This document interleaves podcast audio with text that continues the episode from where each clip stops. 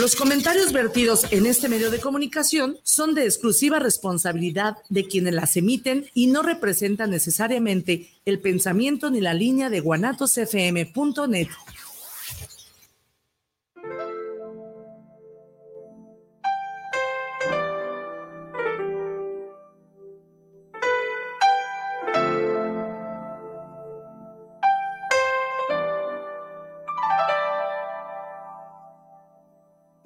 Altamirano te da la más cordial bienvenida a Semblanzas.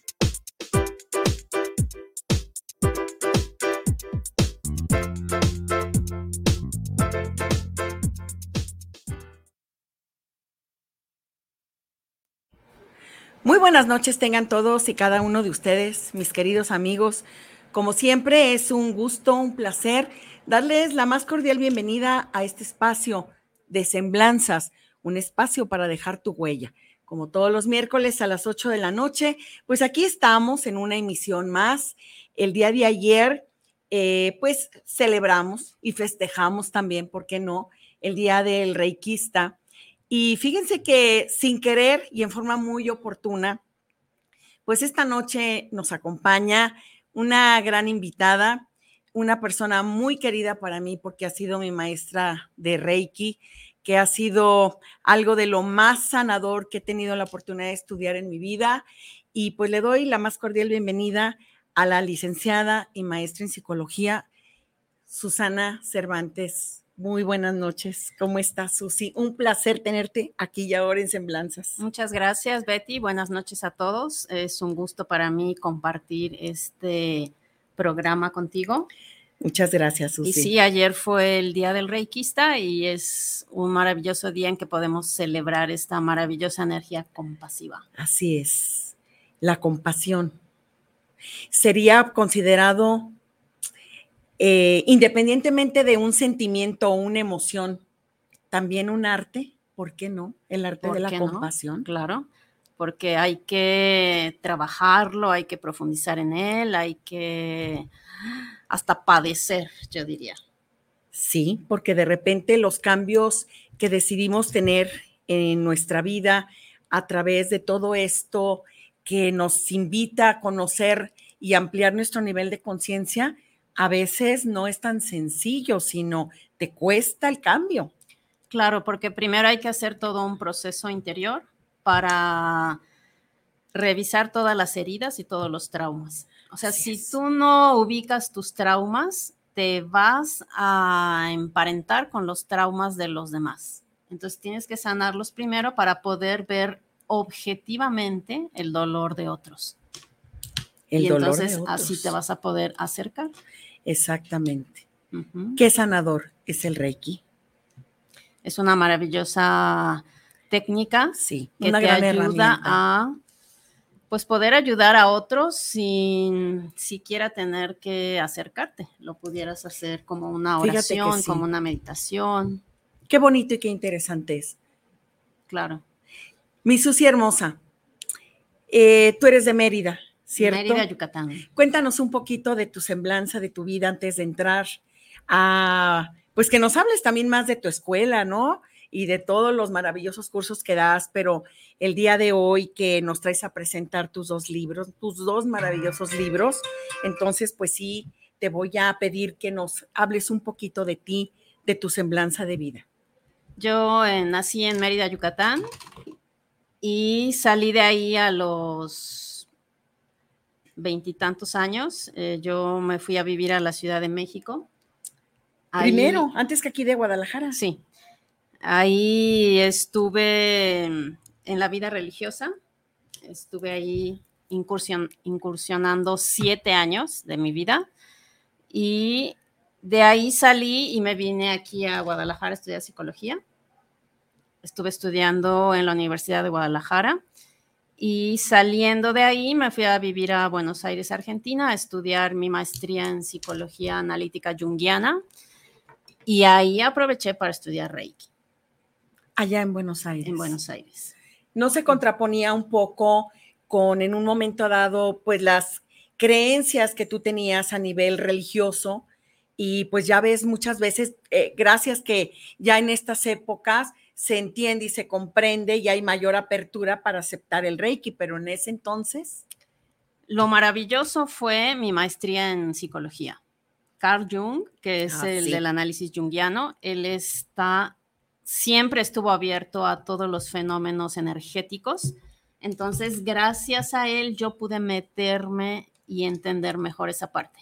Y Argentina, Buenos Aires, está muy abierto. Entonces, me fue más fácil ahí. Quizá fue un poco difícil cuando regresé a Guadalajara y empecé a abrir la escuela, empecé a dar los cursos. Sí, algunas parte de la iglesia, la, yo diría que la parte de ultraderecha fue la que empezó a atacar un poco.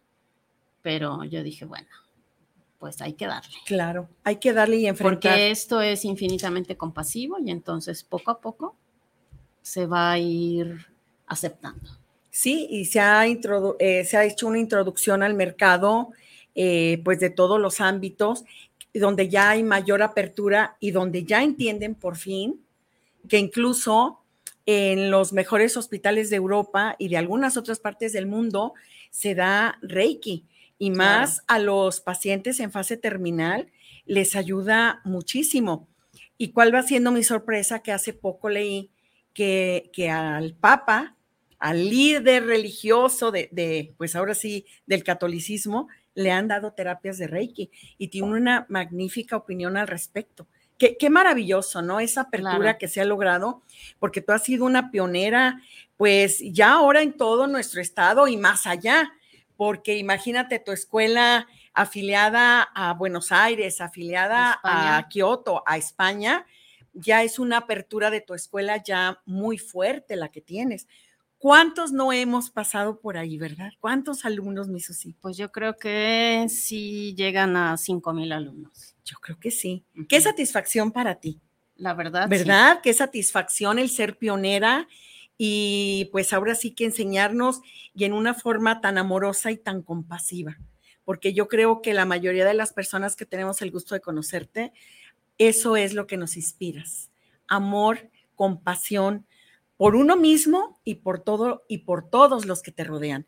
Los animales, por ejemplo, que tú eres tan amante de pues ahora sí que los perros y de cualquier animal, Claro. pero tú participas mucho. Sí, yo ayudo a un refugio donde hay 70 perros y soy, digamos, una madrina. eh, y ahí me encargo de que los perros estén maravillosamente bien. Y están. Están gorditos, preciosos.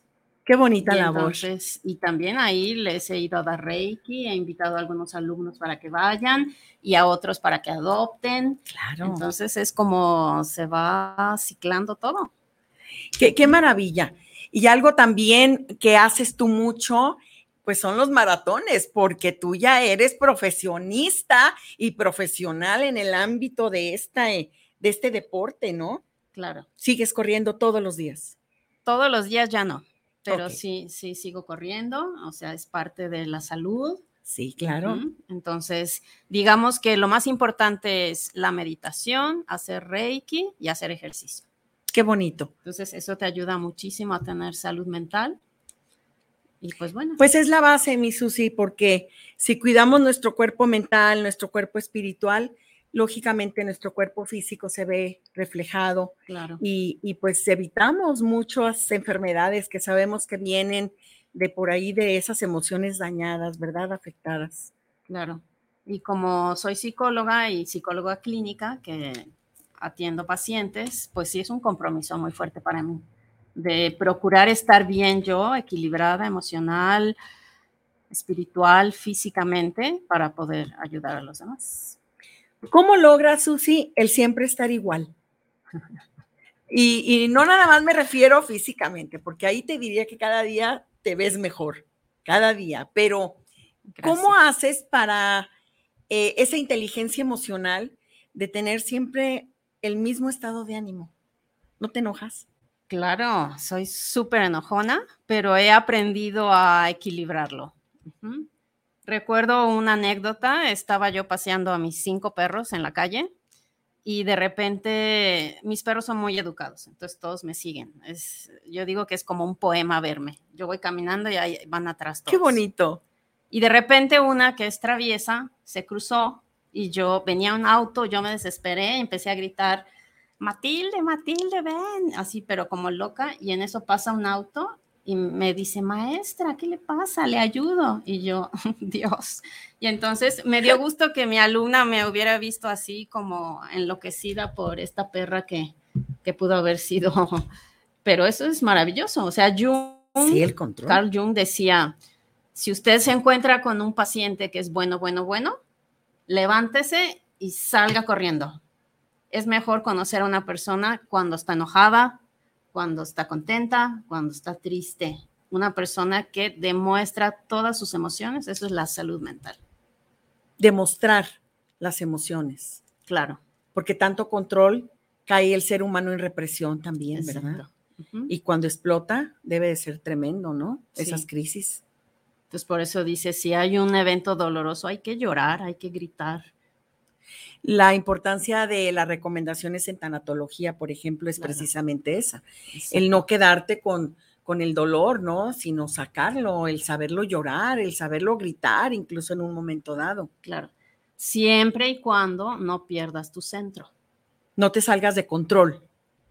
No digamos de control, porque a veces sí es bueno descontrolarse. Es no perder el centro, es decir, no perder quién soy yo. ¿Tu identidad? Por ejemplo, yo puedo enojarme, gritar, llorar, pero nunca dejar de saber que soy esta persona que está viviendo y está pasando este dolor. ¿Y cómo se puede hacer? Aparte de, sabemos que es todo un proceso, claro. pero ¿qué recomendación podrías hacerle a todas las personas pues que nos están escuchando y viendo a través de todas las redes sociales que tenemos aquí en, en Guanatos y que seguramente muchas de tus amistades, familia allá en Mérida, eh, alumnos, pues están viendo también ahorita mismo este programa y que les damos un cordial saludo, muy afectuoso, abrazo virtual eh, a todas las personas que nos siguen y que ahorita nos van a empezar a llegar sus comentarios, eh, pues todo lo que en un momento dado quieran saber de mi hermosísima y querida invitada, Susi. Gracias lo más importante es saber quién eres. No puedes eh, caminar en la vida sin saber quién eres, de dónde vienes, de qué pie cojeas y a dónde quieres ir. Entonces, saber quién soy sí es importante como recuperar mi historia familiar. Esta es mi vida, esto es lo que pasé, estos son mis traumas. Si necesito sanarlos, lo voy a hacer voy a pedir ayuda a un profesional, voy a instruirme leyendo libros y voy, algo muy importante es la creatividad. O sea, el ser humano necesita desarrollar su creatividad, ya sea dibujando, pintando, tomando fotos, leyendo, escribiendo. Esa es una maravillosa manera de sanar. Entonces, realmente es un compromiso con uno mismo. O sea, el mundo necesita seres humanos que se comprometan con uno mismo. Yo creo que la responsabilidad de ahí es, ¿verdad? Claro. Y Susi, hace ya algún tiempo empezaste a escribir. Sí. Como si no tuvieras muchas actividades, que, que, yo sé que tienes muchas, comenzaste a escribir. Quizá como parte de esa necesidad de plasmar en, la, en tus escritos muchas cosas que tú a lo mejor o viviste o has observado a través de todos tus pacientes que tienes la oportunidad de, tratar. ¿Es así, más o menos como tú te inicias? El primer libro que escribí es un libro de Reiki, que ahí yo explicaba lo que significaba el método, la técnica. Después escribí un libro de psicología que ahí es como mi camino de descubrimiento, análisis de el trauma y recuperación. Entonces es como una forma de mostrar cómo uno puede descubrir su herida y recuperarse. ¿Son cuatro libros en total? No, eso es el segundo de psicología y el tercero es la primera novela que escribo, que se llama Temporadas Furiosas, que es la historia de siete mujeres habla de la violencia de género. Que son tus libros que traes aquí. Sí. Bien. Y este de temporadas furiosas salió hace poco.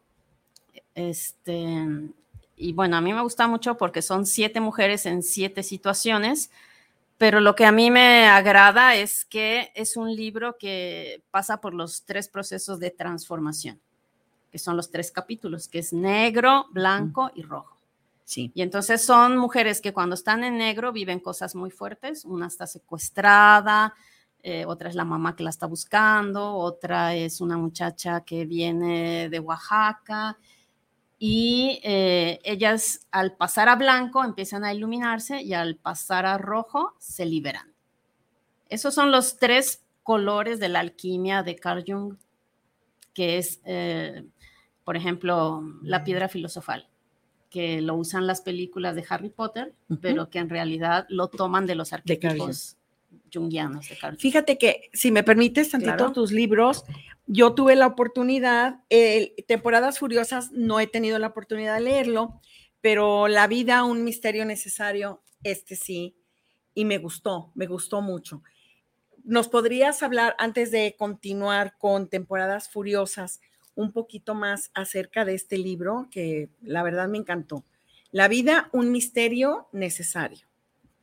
Este libro es eh, como una exploración de la herida, del dolor, pero vista desde un proceso de esperanza. Por eso a mí me gusta mucho el, el análisis junguiano de Carl Jung, porque él siempre dice, el ser humano vivió algo para algo es decir, eh, él te invita, no es, ¿por qué me robaron? Él te invita a que pienses, ¿para qué me robaron? ¿Qué tengo que aprender? ¿Para qué estaba yo en ese lugar?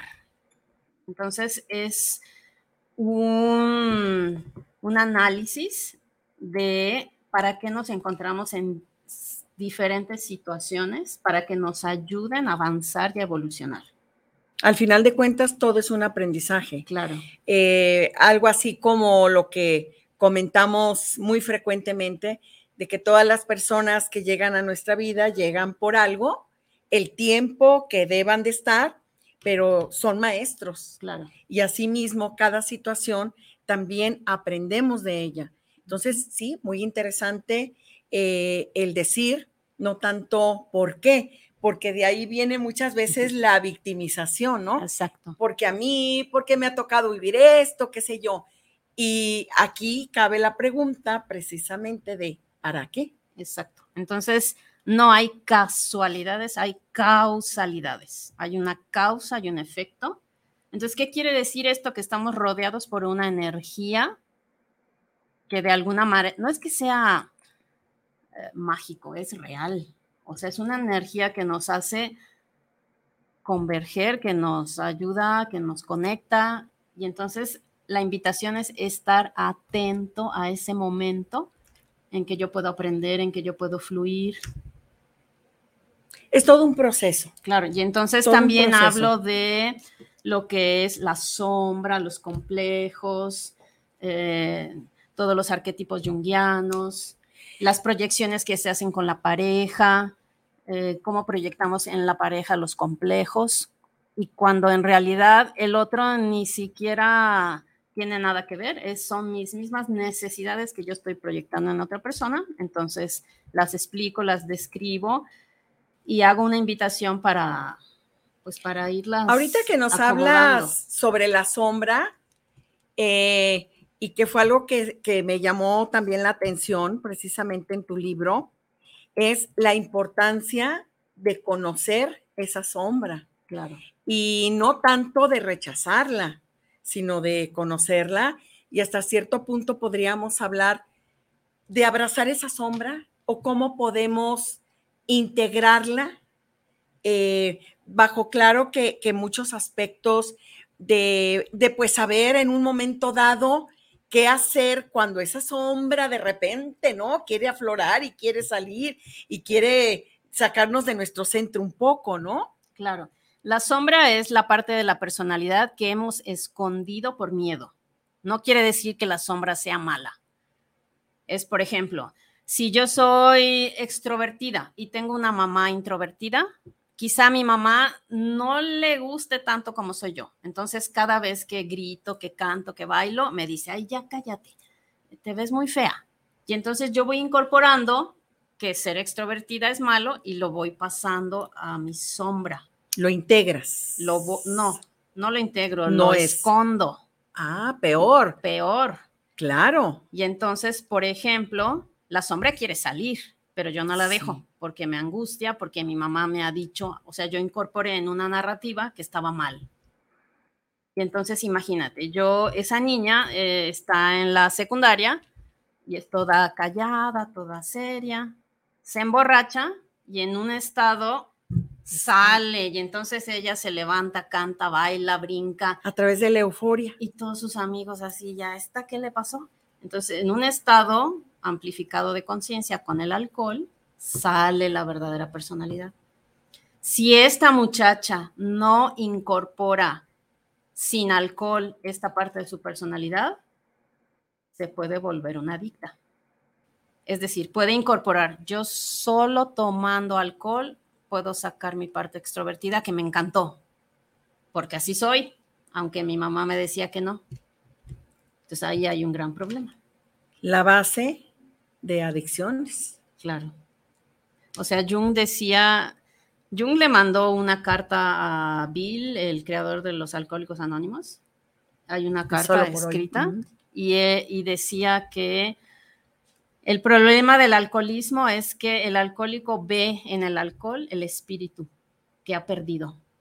Y entonces cuando toma cree que recupera el espíritu. Ese es el problema. Entonces lo que el, ser humano tiene que hacer es tratar de encontrar el espíritu sin necesidad de recurrir al alcohol, a drogas, o a la comida o, o, a cualquier adicción. Entonces la sombra también es una parte que hay que recuperar. Entonces, ¿cómo se recupera? Por ejemplo, si yo soy introvertida, en mi sombra está el opuesto, extrovertida. Entonces, tengo que ejercitarme para ser extrovertida. Salir, ir a una fiesta, platicar, etcétera. Qué interesante, ¿no? Entonces aquí en este libro explico cómo es la sombra, cómo podemos invocarla, equilibrarla. La salud mental es el equilibrio. Entonces, ni tan introvertida ni tan extrovertida. Término medio. Saber cuándo tengo que ser introvertido, saber cuándo tengo que ser extrovertido. Evitar irnos a los extremos. Ni tan racional ni tan emocional. Exacto. Al equilibrio.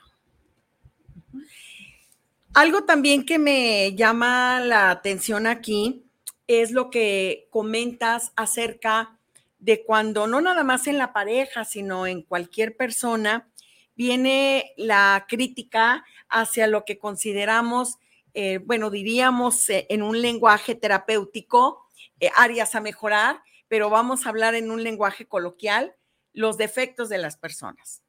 A veces llama la atención esos defectos y nos molesta.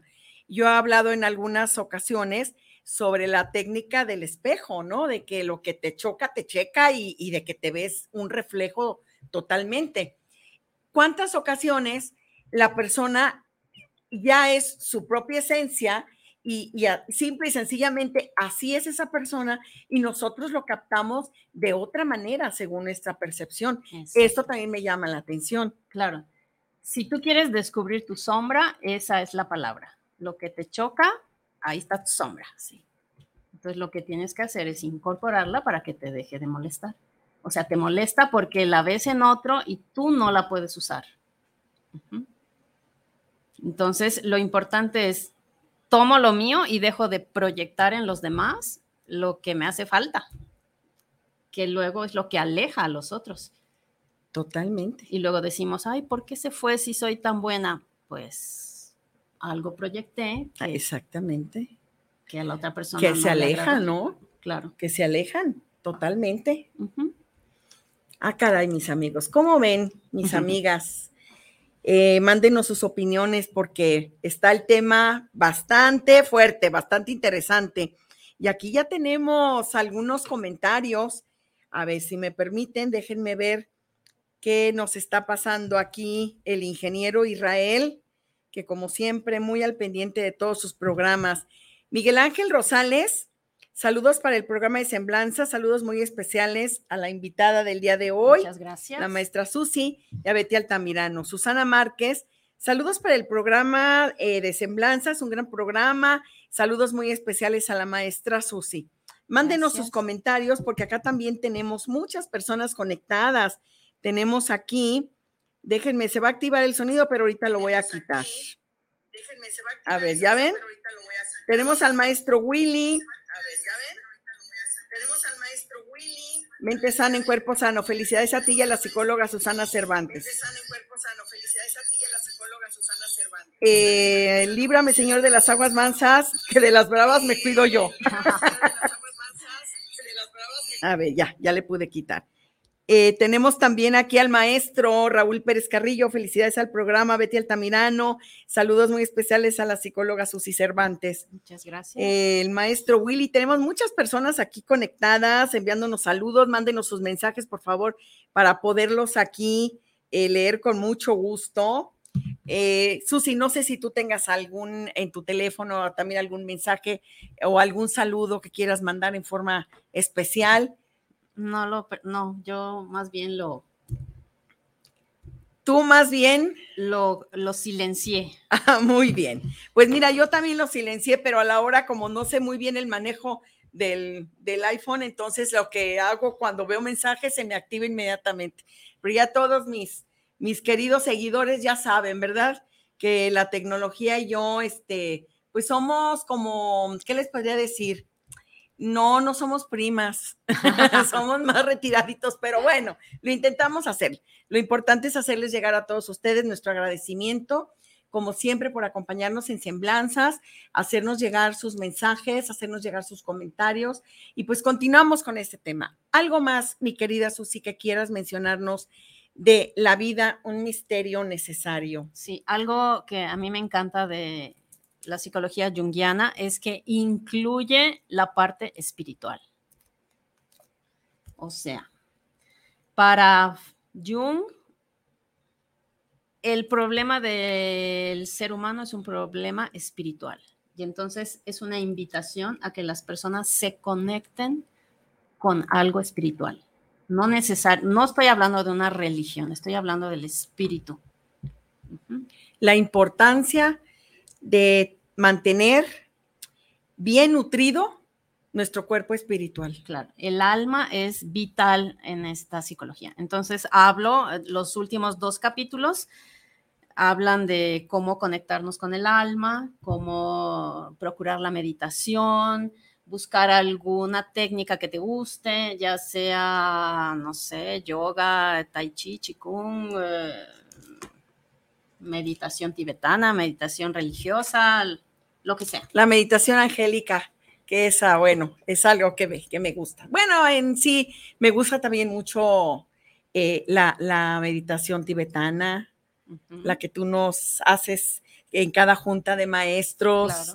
Sí, lo importante es practicar alguna técnica. Sí. Practicar la meditación, enriquecer nuestro cuerpo espiritual, que a veces lo tenemos descuidado. Eh, así como queremos tener un cuerpo físico sano a través de nuestro cuerpo mental y nuestro cuerpo emocional en equilibrio, también es muy importante integrar a nuestra vida ese cuerpo espiritual. Claro. Eh, esa conexión, eh, eso, eh, ese estado que se logra sin necesidad de ningún estupefaciente, sin necesidad de consumir ningún tipo de, droga, ni de alcohol, ni de nada. Y yo he platicado, he tenido la oportunidad de platicar con personas que han consumido eh, algo para lograr una meditación.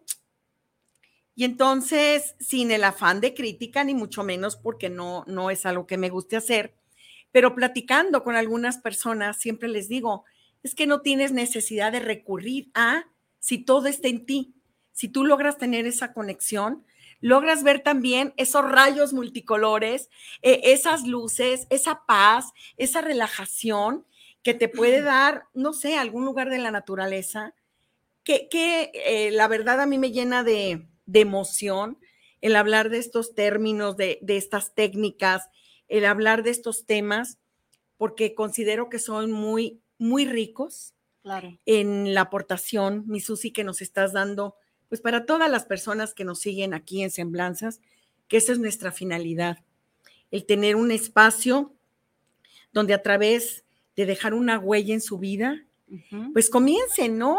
A, ¿verdad? A, a, conocer nuevas cosas, a leer tus libros para que se puedan incorporar. Qué, qué bonito. Qué bonito todo lo que tú nos hablas. Sí.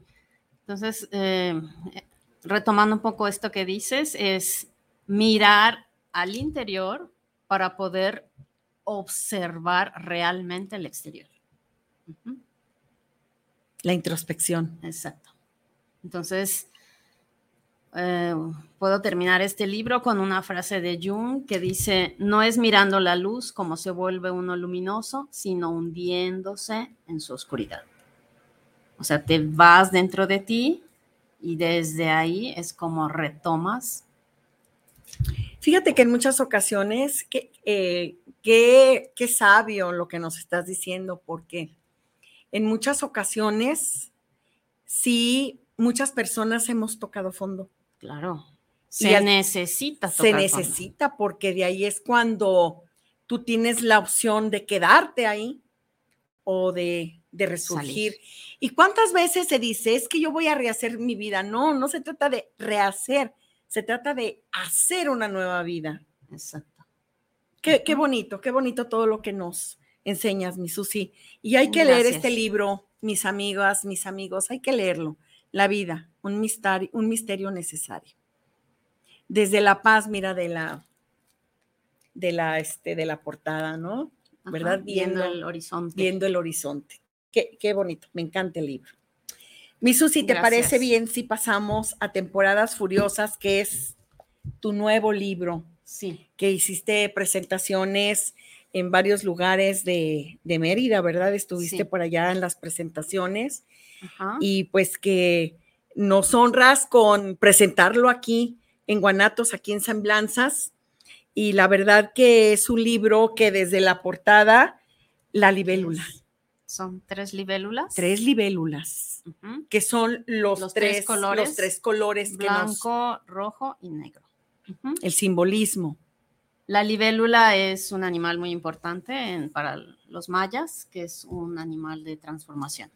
Entonces, por eso escogí para la portada las libélulas. Las libélulas. Entonces, yo les decía, es, eh, habla de la violencia de género, es la historia de siete mujeres, eh, pero desde una perspectiva de esperanza.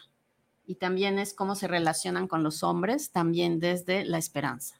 O sea, no es el afán de, pues, de satanizar a unos ni a otros, sino de comprender cómo es nuestra historia, sobre todo la historia de las mujeres de este país, de México, y que, pues, que es muy difícil. Ya conocemos cuántas mujeres desaparecidas hay, también cuántos hombres hay desaparecidos, no solo mujeres. Y entonces es una invitación a que las personas se adentren en la historia de estos siete personajes y puedan resonar con ellas. Eh, es una novela, es de ficción, pero muchas de las cosas que ahí suceden son ciertas. Muchas me pasaron a mí. Este, y algo muy interesante es, eh, un día en una librería, una mujer me dijo, ay, llevas una novela. Y yo sí. Y ella me dice, yo no leo novelas, yo leo libros verdaderos. Ah, caray. Entonces yo no tuve tiempo de hablar con ella y dije, ¿qué habrá querido decir con libros verdaderos? Libros de la vida real, libros de no ficción. Los libros clásicos que conocemos, ¿no? Exacto. Entonces yo investigando sé que la novela es el género más vendido y considero que todos los escritores que plasman una novela, tienen que partir de su propia historia o de su propio dolor. Entonces, de alguna manera, esas letras de ficción pasan a ser letras ciertas, porque nos llevan a contactar con experiencias nuestras y entonces de alguna u otra manera es verdad lo que están diciendo. O sea, yo me puedo desdoblar a lo ancho de un texto y a lo largo de las palabras y voy sintiendo emociones, voy pensando, voy analizando, entonces quiere decir que toca cosas ciertas. Entonces, aunque sea ficción, es verdadero. Cosas que pasan en la vida cotidiana. Claro. Y tú elegiste siete mujeres. Siete mujeres. Siete mujeres. Y de todos los estratos sociales. O sea, una es una alumna de la universidad que la secuestran, de clase media, eh, su mamá la está buscando. La otra es una señora de clase alta que un día dice a su esposa y a, a, su esposo y a sus tres hijas, ahí se ven, me subo a mi cuarto y no vuelvo a salir nunca más. Entonces, desde su cuarto, ella empieza a tomar alcohol. Se pierde. Ajá. Y otra es una muchacha de Oaxaca que va a atenderla, la contratan para que la atiendan. Otra es una muchacha de un barrio, que es un barrio complicado en la Ciudad de México. Otra es una muchacha que es dueña de un café en la colonia Condesa. Y otra es una muchacha depresiva. Y lo interesante es que las siete se cruzan en el parque, se encuentran, se hablan, se platican, se conocen. Se conocen. Uh -huh. Y todas ellas tienen que pasar un proceso que es parte de esto que nos explicas, que son los tres capítulos, los tres capítulos. negro, que es el nigredo en la alquimia, blanco, que es el albedo, y rojo, que es el rubedo. Rubedo es cuando el metal, o sea, el metal primero es negro, lo van blanqueando y luego se convierte en oro, que es la piedra filosofal. O sea, la piedra filosofal es cuando una persona logra la trascendencia. Y Entonces, lo logra logra hacer de su dolor un área de oportunidad en un su área vida, de crecimiento. de O sea, crecimiento, la crisis de es- madurez. es una oportunidad, no es una desgracia, realmente. Pero bueno, se necesita mucho para poder lograr ver una crisis. para lograr una entenderlo. Sí, pero yo comparto tu opinión totalmente. El entrar en una crisis que muchas personas le hemos tenido ha sido un mal necesario. Exacto. Cierto. Claro. Entonces, por ejemplo, a la mamá que pues ya sabe que es su hija y le preguntan, pues, ¿cómo está? Pues le dice, pues, ¿cómo cree que estoy? Acabo de pasar un infierno. ¿Y cómo es pasar un infierno? Pues pasar un infierno es, imagínense, entrar en el lodo y una no Claro. puede salir, no es la misma después de salir del infierno. Pero ¿qué gano yo queriendo ir a matar a estos? ¿Qué gano? Entonces, No recupera a su hija, exacto. no reviven. Entonces, ¿Cuántas madres no se encuentran así? Claro, eh, tiene uno que reinventarse ante el dolor. Reinventarse. Aprender a vivir con ese dolor. Claro, encontrar una oportunidad de crecimiento. Por e- de ahí tantas, por ejemplo, tantas fundaciones que se han hecho a partir de mujeres que sus hijas han muerto y crean una fundación o de niñas que murieron de cáncer y las mamás hacen una maravillosa fundación. Exacto. Entonces, tengo la oportunidad de tener, de contar en mi vida con varias amigas que han tenido ese tipo de pérdidas y que así lo han visto, precisamente, como un área de oportunidad en su vida para crecer, claro. un área de crecimiento y de ayudar a los demás. Cuando hay una desgracia, hay de dos. O te consume o te libera. Qué fuerte. Pero, claro, no es fácil. No, es fácil. No, no es fácil. no es fácil eh, con ningún miembro de la familia y con un hijo, con una hija, menos, Claro. menos. Fuerte, Sí. muy fuerte. Y algo importante es, eh, yo siempre quise escribir, pero como soy escorpión y mi ascendente es escorpión, soy terca. Y entonces yo dije, yo no voy a escribir hasta que no entienda esta, este proceso. Y cuando cumplí 50 años fue cuando dije, estoy lista, ya voy comprendiendo, voy a escribir y ya lo voy a publicar. Antes no. Entonces, de alguna manera eso a mí me hace decir, bueno, soy congruente con lo que escribo, de alguna manera lo he vivido. O sea, he vivido ese infierno, he salido y bueno, es lo que puedo compartir y ojalá pueda ayudar a alguien. Claro, exacto. Sí, porque a través de tus libros es precisamente no una novela que ojalá esa señora, con el debido respeto, pero hubiera tenido la oportunidad de platicar contigo y de conocer realmente la esencia, no de este, sino de los libros que tú escribes, porque al final tú lo escribes para ayudar. Claro. Eh, ¿Alguno otro de los casos de estas siete mujeres? que es este impactante, el de la chica que desaparece? Claro. Que es secuestrada. Bueno, la mujer que decide no salir nunca más de su cuarto es una ama de casa. Pero ella tuvo, o sea, tuvo un, se habla aquí, ella fue violada cuando su abuelo la manda a tomar clases de manejo y el amigo del abuelo la llevaba a aprender a manejar, pero aprovechaba y, la, abusaba, de, ella. Y nunca se ha de haber atendido, nunca, lo habló, ayuda. Nunca lo dijo. Entonces, es, es todo es por eso esa problemática que ella se encierra. Pero lo maravilloso es como Josefina, que es la muchacha que viene de Oaxaca, la de Oaxaca, la ayuda a liberarse.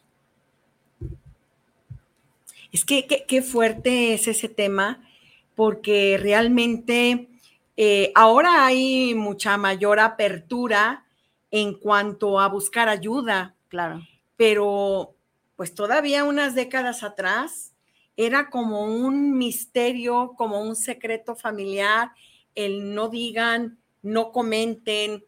Yo me acuerdo, pues hace, eh, ahora, por ejemplo, ver a una mujer divorciada, pues de una o de otra manera ya no la juzga uno como, como se juzgaba anteriormente, ¿no? A una mujer que se divorciaba. Claro. Qué bueno que hemos tenido esa evolución, qué bueno que hemos tenido ese crecimiento para tener pues mayor conciencia y pues sí, buscar ayuda, mis amigos, mis amigas, eh, ayuda profesional para que no haga catarsis en su vida adulto, toda su, su niñez, estos niños internos que todos llevamos dentro que necesitamos sanar porque en alguna etapa de nuestra vida sale. Claro y sale en forma dramática, como en este caso.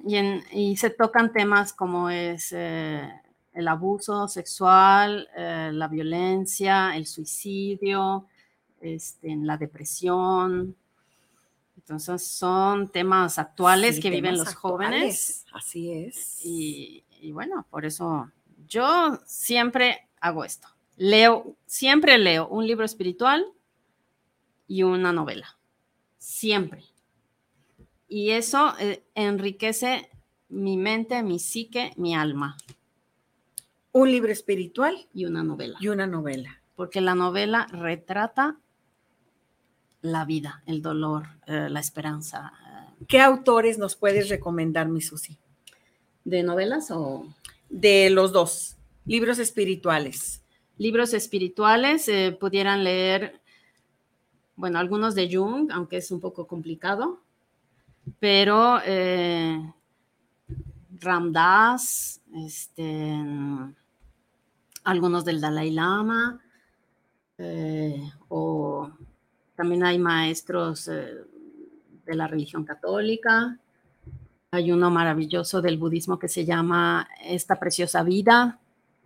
Este, y, novelas, pues hay autores mexicanas muy buenas, Alma Delia Murillo, em, eh, otras eh, europeas como Sofía Oxanen, Amelino Top, Delfín de Vigán. También hay hombres muy buenos escritores, como son Daniel Saldaña París, es mexicano. Qué importante lo que nos dices y qué buena sugerencia. Así que mis amigos, tomen nota, un libro espiritual, una novela. Yo digo, vayan a la librería y ustedes recorran y digan, a ver, ¿por cuál me siento atraído? Lean la, reseña y si, le, si resuenan, cómprenlo. Esa es una de las maravillas de Buenos Aires, ¿verdad? Claro. ¿Verdad que sí? Las librerías. Son, para ellos es muy importante leer. Muy, muy importante. Muy, importante. Librerías que están las 24 horas abiertas. claro, Y, y pues, bueno, aquí ya también tenemos algunas buenas librerías. claro. Entonces hay que ver esas opciones y, y pues sí, adentrarnos al mundo de la lectura, porque es una forma de identificarnos con lo que estamos leyendo. Es una forma de vernos reflejados Exacto. y también de encontrar esa ayuda que a veces requerimos. Exacto. ¿Qué más nos puedes decir de, de temporadas furiosas? Entonces, bueno, yo les invito a que hagan, a que quieran hacer este recorrido.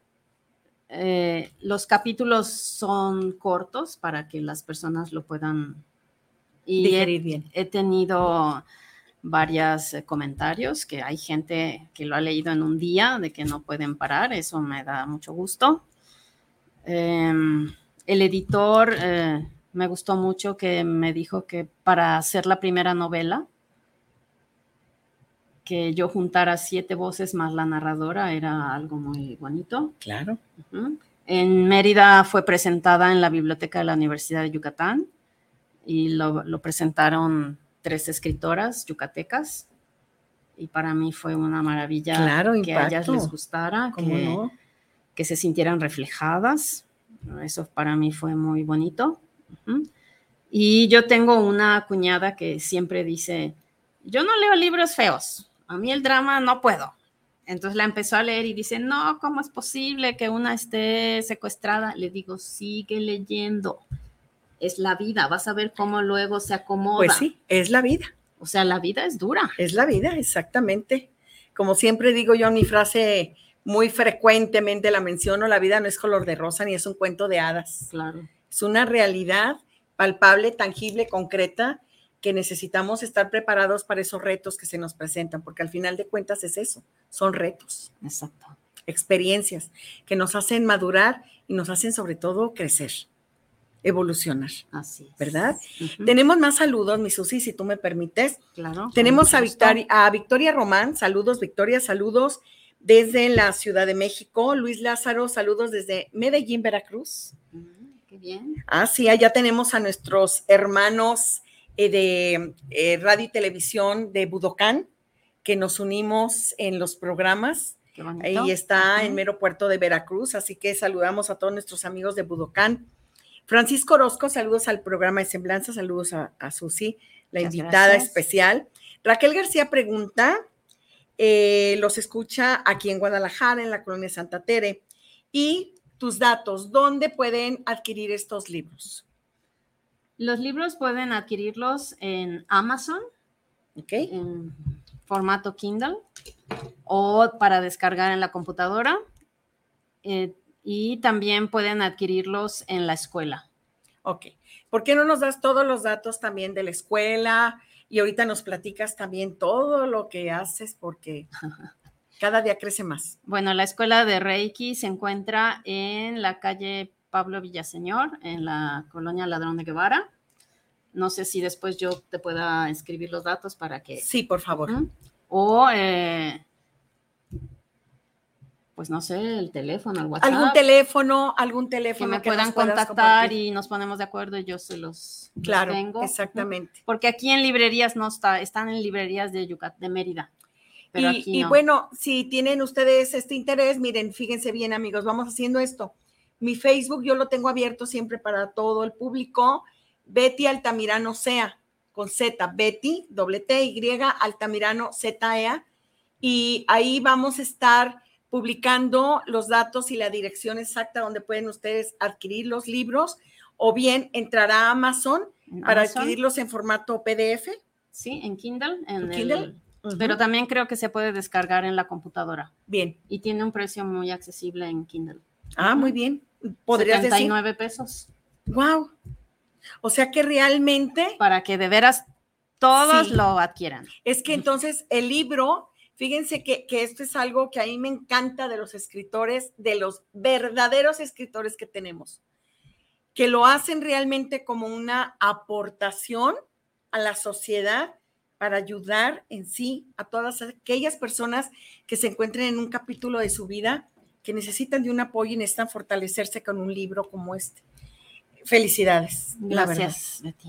Felicidades porque pues a veces en 79 pesos no sale ni la edición, pero...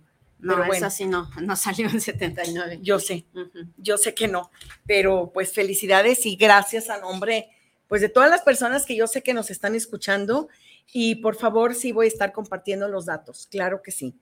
Susi, cuéntanos también de la escuela, por favor. La escuela de Reiki más reconocida que tenemos, en donde yo he tenido la oportunidad de ser tu alumna, de asistir cada mes a las juntas de maestros que nos haces, en donde encuentra uno realmente un lugar, un lugar de paz, un lugar en donde las personas podemos convivir podemos conocernos y sobre todo hablar el mismo idioma. Eso se me hace muy importante que tú has logrado entre todos tus alumnos. La escuela tiene más de 10 años aquí en Guadalajara. Eh, está reconocida por la Asociación Argentina de Reiki y la Federación Española de Reiki, que son las sedes de la Komio Reiki Kai de Kioto, Japón. Ahí yo enseño ocho estilos de Reiki, eh, empezando por el Reiki Usui tradicional hasta llegar a un Reiki tibetano, budista, que, y todo está encaminado para el conocimiento personal, la superación, la compasión, el trabajo interior. Entonces, estos cursos se dan todos los viernes y sábados, hay un curso de todo el año. Todos los viernes y sábados. ¿A qué hora? Eh, por ejemplo, este viernes y sábado hay primer nivel, son de seis y media de la tarde a nueve y media y el sábado de nueve y media de la mañana a tres de la tarde. Este viernes inicias con eh, Reiki Usui. Usui, el primer nivel. Primer nivel. Y como bien dices, una vez al mes tenemos nuestra junta de maestros, los que ya, eso es para seguir pues compartiendo, conectándonos, preparándonos, es muy importante. Yo cada dos años voy a Argentina, a donde estudié, y me sigo preparando, sigo es que, estudiando. Qué importante es eso que estás mencionando, porque yo considero que ahí es algo de lo que realmente eh, yo quisiera que todos ustedes tuvieran la conciencia de que cuando aprendan eh, una herramienta como puede ser el Reiki, por ejemplo, es una responsabilidad, porque generalmente eh, yo no soy tanto de cursos, aunque los he dado, pero yo más bien me enfoco a la terapia. Y yo les voy a decir algo, claro que tenemos que mantenernos actualizados, claro, totalmente, para que nuestra vibración esté en las mejores condiciones. Y además, eh, todo cambia. O sea, las enfermedades van avanzando, van, se van adaptando. Así es. La energía es otra, las ciudades son más grandes. van saliendo nuevas cosas, sí. Es cierto. ¿Cómo es esa frase? Adaptarse o morir. O... Pues sí. Sí, o te aclimatas o te aclimuras. Por eso también es importante ver, eh, no solo leer, sino ver películas, o sea, películas de arte, películas para darte cuenta cómo es el sufrimiento humano. Eh. Muy cierto. Como ahorita está una polémica muy fuerte que yo les prometo que vamos a preparar también algún programa en relación a los libros de texto, que ese es todo un, tema, en cuanto a, bueno, que la mayoría de los adultos no aceptan los nuevos libros de texto, ¿no? Yo creo que hay que, que leer más sobre, y pueden descargar en PDF, se encuentra en internet mucha información en relación a los libros de texto para que en forma eh, pues abierta ustedes puedan documentarse y realmente tener una opinión asertiva, ¿no? No dejarnos guiar por la opinión de los vecinos o de, o de otras personas, ¿no? falsas. Ah, o... sí, así es. Pero sí es importante el tener una opinión, porque yo lo único que les voy a decir es esto. Eh, vamos evolucionando y la evolución actual está, pero si, si a todo lo que da, veamos a los niños simplemente. Ahora los niños manejan temas que anteriormente manejaban los jóvenes y no tan jóvenes, y ahora los niños son temas que manejan, entonces todo es una evolución. Y algo muy importante, o sea, yo siempre, como hay otras escuelas de Reiki y tristemente se atacan, que no, que tu maestro no es bueno, que no te enseñó, yo siempre digo algo, yo no confío en el que critica sin saber. Ya no me gustó.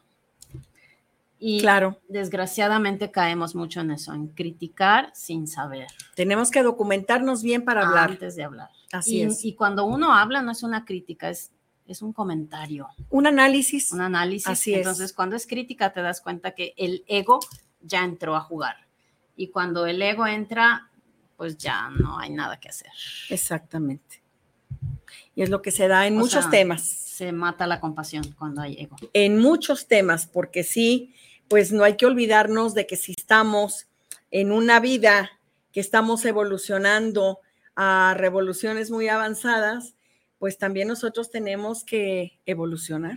Y para evolucionar tenemos que aprender más, ser más conscientes de muchas cosas, leer más. Y ser humildes, muy sí, importante. Sí. La humildad.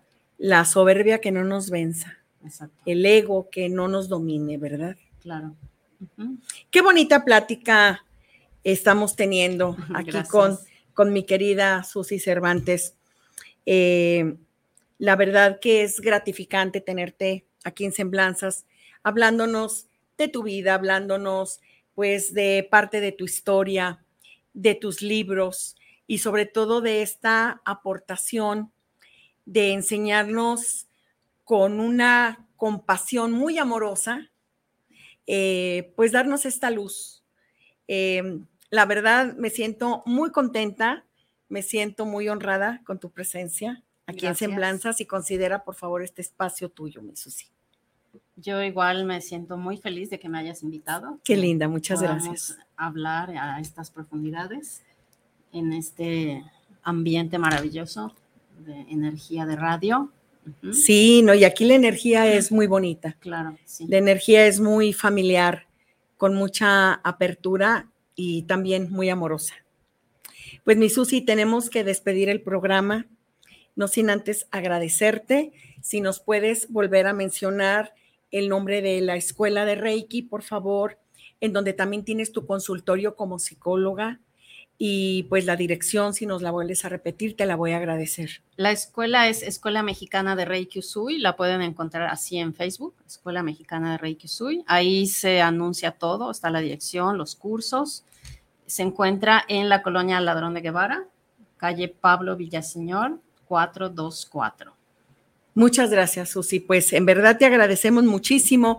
Mis amigos, mis amigas, por favor, eh, no dejen de leer estos maravillosos libros, La vida, un misterio necesario y Temporadas Furiosas. Libros en donde, eh, pues sí, tenemos temas cotidianos que leer, temas de la vida, del aquí, de la hora, pero que también nos conducen a fortalecer mucho nuestro espíritu. Y al final de cuentas, nuestro espíritu es el que el que tiene muchos logros en nosotros como ser humano. Mi Susi, pues no sé si quieras despedirte con todos nuestros amigos, cerrar este programa. Les agradezco profundamente. Eh, primero a ti, Betty, que me hayas invitado. Es, me sentí muy contenta, muy feliz y más feliz de que nos hayan escuchado, que es maravilloso que aquí las dos sentadas y podamos estar conectados con muchísimas personas. Espero de verdad que pues algo de lo que hayamos platicado les haya llegado al corazón. Ese, es, ese fue mi deseo de venir, de compartir desde el corazón para que les llegue al corazón. Y la invitación es esa, que invitarlos a que se descubran, a que exploren, a que no tengan miedo, a que indaguen, busquen lo que les guste. O sea, no puedo decir Reiki, no, si les gusta otra cosa, métanse, conéctense, sean creativos, disfruten, propaguen el amor, la paz, el respeto, la compasión. Pues mis amigos, muy buenas noches tengan todos y cada uno de ustedes, agradeciendo la presencia de mi maestra Susi Cervantes. Nos despedimos y pues nos vemos el próximo miércoles en una emisión más de Semblanzas. Muy buenas noches tengan todos y cada uno de ustedes con un fuerte abrazo desde mi corazón. Buenas noches. Buenas noches.